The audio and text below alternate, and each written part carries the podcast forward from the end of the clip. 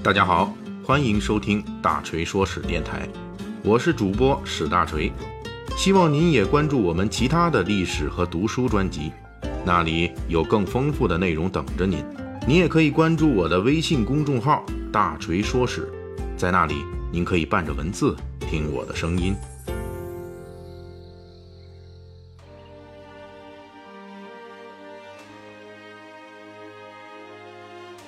咱们上回三国解密，大锤向读者听友介绍了古典小说《三国演义》故事的初始阶段，就是刘关张三兄弟跟随卢植、朱俊平灭黄巾军。按照书中的描写，这个黄巾军被大部镇压之后，刘备仰仗镇压农民起义军的军功，被任命为中山府的安喜县尉。在《三国演义》中。刘备三兄弟随后与负责巡视地方的督邮发生了冲突，督邮向刘备索贿不成，企图诬陷刘备。张飞闻讯赶来，将督邮绑在县衙门口的马桩上，狠狠鞭打。自己的结义兄弟当众胖揍负责巡查地方的督邮，刘备的这个县尉也就算是当到头了。刘备于是把自己的县尉印绶拿出来挂在督邮脖子上。就带着关羽、张飞弃关逃跑了。这个故事是作者罗贯中根据陈寿所著的《正史三国志》，以及后来裴松之引用魏国史家于焕所著的《魏略》的内容，在原有历史故事的基础上做了个艺术的二次加工。在张飞鞭打督邮这个故事最初的版本，《三国志》记载的故事中，鞭打督邮的不是张飞，是刘备。在正史中，刘备鞭打督邮的故事也是非常生动的。大致情节是这样的：刘备跟着邹靖镇压黄巾起义军成功，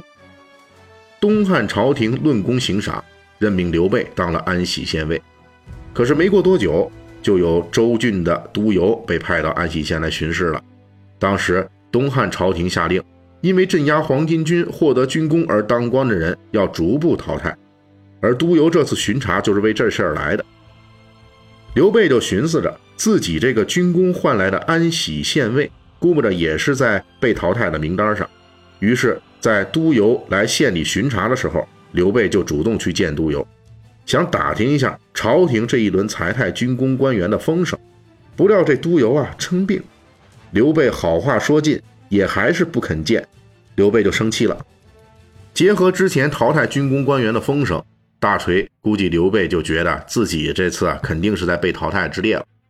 这一下失望，再加上之前督邮对刘备的这种倨傲的态度，不见他，新旧仇恨前后叠加，刘备就带着人闯进了督邮的住所，诈称自己是接到了上级长官，也就是郡守的密令，要逮捕督邮。大家知道哈，这督邮啊是郡守的长官，而且是一方大员。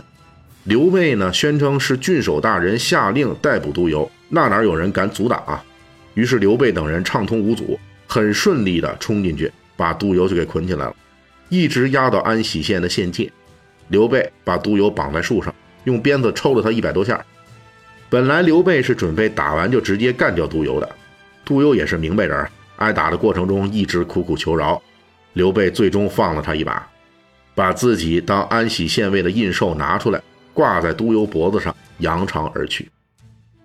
结合这个原始的刘备鞭打督邮的故事，与我国在古典小说《三国演义》中见到的张飞怒鞭督邮的故事，互相对比，我们不难发现，《三国演义》里的督邮收取贿赂、欺压百姓、欺负刘备，是一个该打的坏人；而在真实历史中的这个督邮，一没有贿赂，二没有欺压刘备，纯粹是因为他奉的命令。就是来裁汰刘备这一类依靠军功上位的军官干部，因此他在巡视过程中没有给刘备好脸色，结果被刘备给揍了一顿。也就是说，这个历史上真实的督邮并没有干什么坏事，就因为奉命执行的政策和刘备有利益冲突，就被刘备给揍了。而且这督邮被人打、被人鄙视啊，其实不是《三国演义》或者其根源《三国志》的独家原创。从汉代诞生督邮制度，一直到三国两晋时期，督邮经常是被人鄙视的重点目标。比如我们所熟悉的陶渊明不为五斗米折腰的故事，就是《宋书·晋书》中记载的陶渊明在当县令的时候，遇到督邮来巡查，事先要求陶渊明必须穿正装，严肃接待。陶渊明觉得接见这种乡里小人太让自己没面子，于是弃官跑路了。这一节我们多说一句，这陶渊明啊，不为五斗米折腰的故事，现代有学者考证说，其中有隐情，有争论，也就是未见得啊，陶渊明真的做过这件事儿。关于这个事情，大锤以后有机会，咱们还会专门的给大家讲述一下陶渊明不为五斗米而折腰的这一段文学史上的公案。啊，咱们现在继续回到这《三国演义》的细节解密，咱们继续说这个督邮。其实我们考察陶渊明这个故事，也能够看出来，在这个故事里，督邮还没来得及干什么坏事呢，陶渊明就跑路了，跟《三国志》里记载的被刘备揍的督邮有点类似。其实考察汉代的文献记录，督邮在很多时候都不是什么好人的形象，而且甚至是充当天怒人怨的角色。比如《后汉书》里边就记载过，某郡遭遇严重旱灾，当地长官就找来。方士让他出偏方，怎么能求雨降水？方士就出主意了，咱们把本地的督邮都赶紧罢官裁撤吧。这长官照办了，果然这边督邮刚下岗，那边就大雨倾盆了。《后汉书》这类黑督邮的段子还有不少呢，还有一则是这么说的：督邮去到某县，一进县境，立即就有大群蝗虫飞来，造成了蝗灾。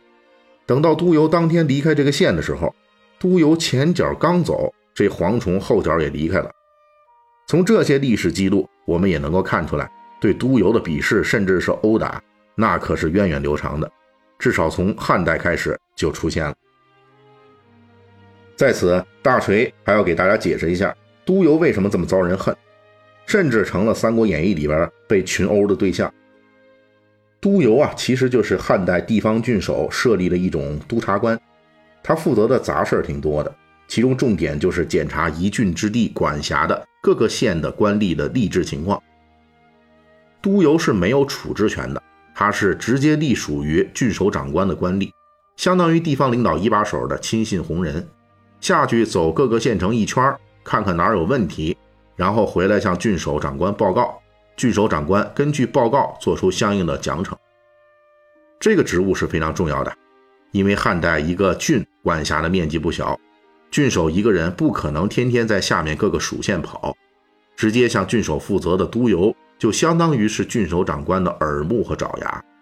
我们都知道，打小报告的人往往都名声不好，而督邮恰恰是干这个活的。而且在汉代，督邮干的这个事情就是左右不是人的。具体来说，督邮跟朝廷下派的刺史可不一样，他不是高高在上的。而是属于本地的巡视官，是郡守长官自己任命。督邮出来巡查，直接要面对并处理的是县级以下的地方上的具体矛盾。而这一级的地方具体矛盾冲突，如果督邮做了对的事儿，打的那是坏人的小报告，那往往就是得罪了地方的豪强地主。大家知道啊，在我国古代啊，特别是这东汉时候，这豪强地主那可是非常有实力的地头蛇，不仅有钱有势。而且往往还是掌握知识，进而掌握地方舆论。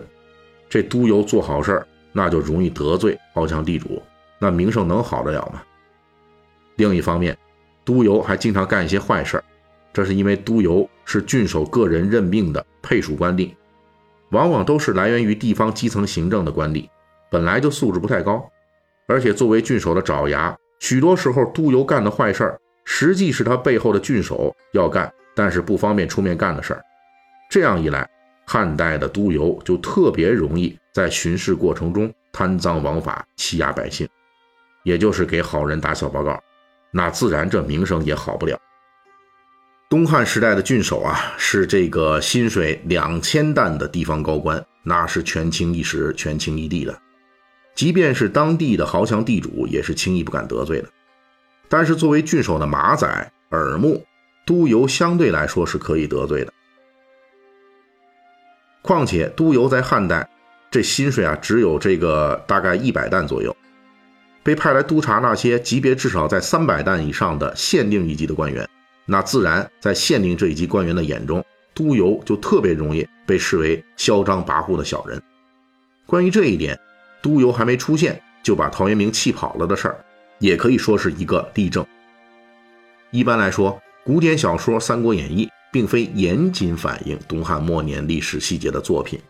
但是由于罗贯中在鞭打督邮的情节中大量借鉴了正史《三国志》的记载，反而让督邮这个东汉地方吏志中经常出现的背锅侠留下了自己的历史足迹。